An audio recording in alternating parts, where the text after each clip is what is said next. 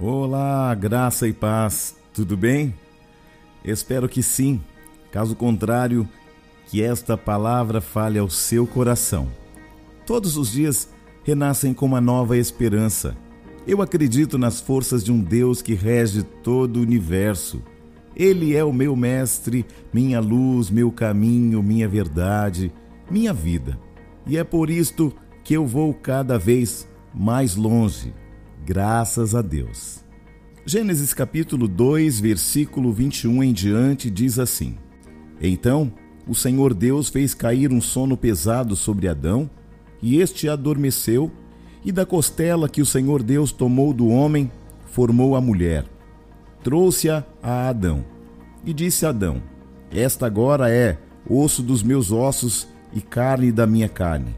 E esta será chamada varoa, porquanto do varão foi tomada. Portanto, deixará o homem seu pai e sua mãe, e apegar-se-á à sua mulher, e serão ambos uma só carne. E ambos estavam nus, o homem e sua mulher, e não se envergonhavam. Desde o princípio, quando Deus começa a gerar a família, o inimigo começa a trabalhar em seu mais novo projeto. A Bíblia chama Satanás de opositor. Tem pessoas que desconhecem que os planos de Satanás são reais para destruir a família desde o Éden. Sabe por que Satanás odeia a sua família? Porque ele não tem uma e quer destruir a sua. Mas sabe o que é pior? Muitas famílias desconsideram a inteligência, a sagacidade, o poder que Satanás possui para destruir. Mas sabe o que é pior? Tem muita gente perdendo em família porque não sabem contra quem estão lutando. Sabe o que é pior? Tem muita gente perdendo esta batalha familiar porque não sabem contra quem estão lutando. O mal quer cegar a sua visão sobre os verdadeiros valores da família. Às vezes, as famílias se dissolvem porque não têm discernimento do que acontece além dos olhos naturais. Tem marido que troca a mulher que Deus lhe entregou como esposa por outra, achando que sua vida vai mudar.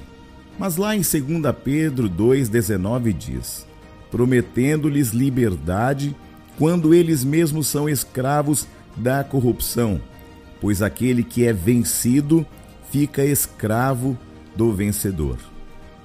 Sabe por que Adão não pediu para Deus outra mulher depois da queda? Porque entendeu que a responsabilidade também era dele. O problema que acontece num geral é que nós aprendemos a transferir responsabilidades. Deus quer te dar habilidades especiais para contornar, resolver problemas difíceis e solucioná-los em Deus, com inteligência espiritual. É fácil administrar coisas, difícil é transformar ambientes. Deus te convida a ser um transformador de ambientes. Transformadores de ambientes são pessoas que sabem contra quem estão lutando.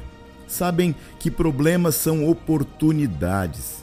Sabem que se estão passando por algum problema, esta é a hora de uma mudança significativa transforme o ambiente. Você não sabe do que você é capaz de fazer quando tem a mente de Cristo governando sobre a sua família. Sabe qual foi o maior erro de Caim? Ele não percebeu que estava sendo usado pelo inimigo. A questão hoje ainda é que a família não tem conseguido identificar contra quem está lutando. Seja mais observador, seja mais espiritual, seja mais sensível. Você já notou que ninguém tropeça numa grande montanha? Mas tropeçamos em pequenos obstáculos que nos cercam todos os dias, porque detalhes fazem muita diferença. Observe que Adão não observou os detalhes que o estavam cercando dentro de casa. Quando não notamos detalhes, somos obrigados a resolver grandes problemas. Deus tem poder sobre todos os seus problemas, mas Ele quer nos dar a oportunidade de sermos participantes. Sabe onde, em geral, as famílias perdem as batalhas? Quando elas quebram princípios. Lá em Tiago, no capítulo 4, no versículo 7 em diante, diz assim: Sujeitai-vos, portanto, a Deus, resisti ao diabo, e ele fugirá de vós. Chegai-vos a Deus, e ele se chegará a vós outros. Purificai as vossas mãos, pecadores, e vós, que sois de ânimo dobre, limpai o coração. Afligi-vos, lamentai e chorai. Converta-se o vosso riso em pranto e a vossa alegria em tristeza. Humilhai-vos na presença do Senhor e ele vos exaltará. Ainda em Tiago capítulo 3, fala sobre um instrumento perigoso que a família precisa identificar e vencer. A tal da língua. Tem marido e esposa que têm muitas coisas que precisam ser alinhadas em família, mas não têm coragem de abrir, de falar, de dialogar com o outro. E o inimigo gera ruídos na comunicação do casal, da família, dos filhos para com pais e de pais para com filhos. Ao invés de alinhar, ficam falando mal do marido, da esposa para todo mundo. Conta para as vizinhas, para as amigas, para os amigos, para o chefe, para todos os parentes. Mas o caminho mais curto para o alinhamento, para o ajuste, é uma comunicação eficiente. Sem a intervenção dos parentes, sem a intervenção das amigas, sem a intervenção daquela vizinha fofoqueira da sua rua, que faz de boa amiga, mas conta sua vida toda para todo mundo. Se você não tem coragem de falar o que o outro precisa ouvir, então fique quieto Fique quieta. Pare de falar para os outros o que você não tem coragem de falar para a sua família. Os problemas que mais afetam as famílias são falta de comunicação, porque comunicação não é monólogo, falta de atenção, tem tempo para tudo menos para a família. Transferência de responsabilidades, falha na observação, falha na vida espiritual, falta de sensibilidade. Cuidado, sua família pode estar no nível de bomba relógio. Se explodir, vai tudo pelos ares.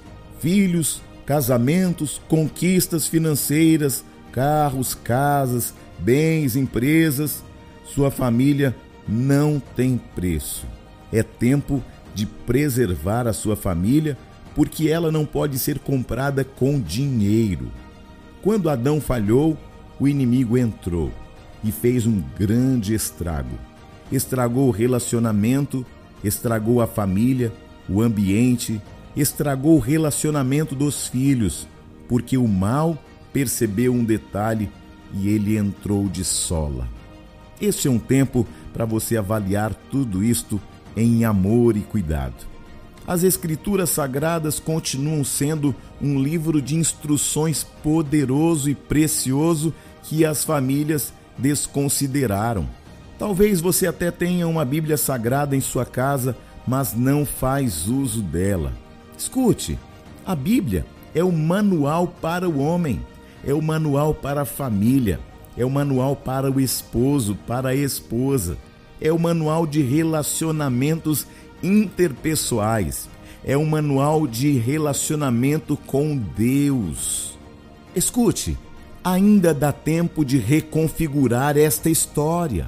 Escute-me com atenção. A sua família tem jeito. Todas as famílias têm problemas, mas todas elas têm uma solução. Jesus Cristo é o caminho que a sua família precisa trilhar. Eu quero para finalizar, ensiná-los três coisas. Na vida, nós temos três lugares que podem ser chamados de altar. A mesa de jantar é um altar, um lugar onde você tem a possibilidade de olhar nos olhos daqueles que fazem parte da sua família.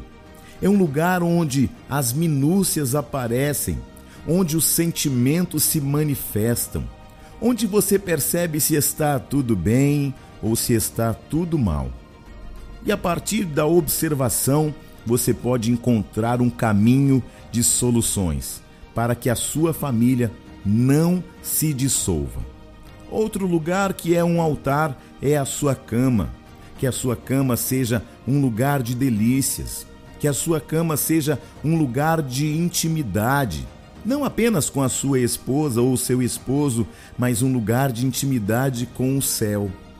Que a sua vida, que a sua casa, que a sua família, que a sua mesa de jantar, que a sua cama seja um céu, porque o inimigo quer tornar isso tudo em um verdadeiro inferno. Um outro conselho para você: nós precisamos de uma vida espiritual. Nós somos espírito, alma e corpo. Nos lembramos sempre de alimentar a nossa alma com coisas, com novidades, com aquilo que agrada nossas emoções. Nós agradamos a nossa carne com um bom alimento, nós agradamos a nossa carne com bons passeios. Não que isto seja errado, mas tudo com limites. Portanto, nós nos esquecemos de alimentar o nosso espírito. E aí eu falo do altar da igreja, um lugar onde você pode ir para preencher as lacunas espirituais, para preencher os vazios espirituais. Todos nós Todas as famílias precisam de um lugar, de um ambiente espiritual para gerar fôlego para o teu espírito, para que você possa se fortalecer contra as intempéries deste mundo tenebroso, perigoso e hostil. Que você possa encontrar um lugar de sua confiança para congregar com a sua família, porque lá eles vão aprender princípios espirituais e a palavra diz: ensina o seu filho o caminho que ele deve andar, e ainda quando for velho, não se desviará deste caminho. Espero que este conselho possa dar um norte em sua vida, em sua casa, em sua família. O desejo do meu coração é que você seja feliz em conjunto com a sua família. Lembre-se, não existem famílias perfeitas, mas existem famílias que estão prontas para serem aperfeiçoadas. Deus abençoe a sua casa e a sua família.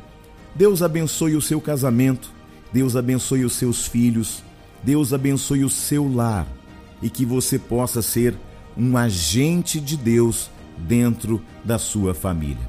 Eu sou o Bispo Júnior Neri que esta mensagem tenha falado ao seu coração. Graça e paz.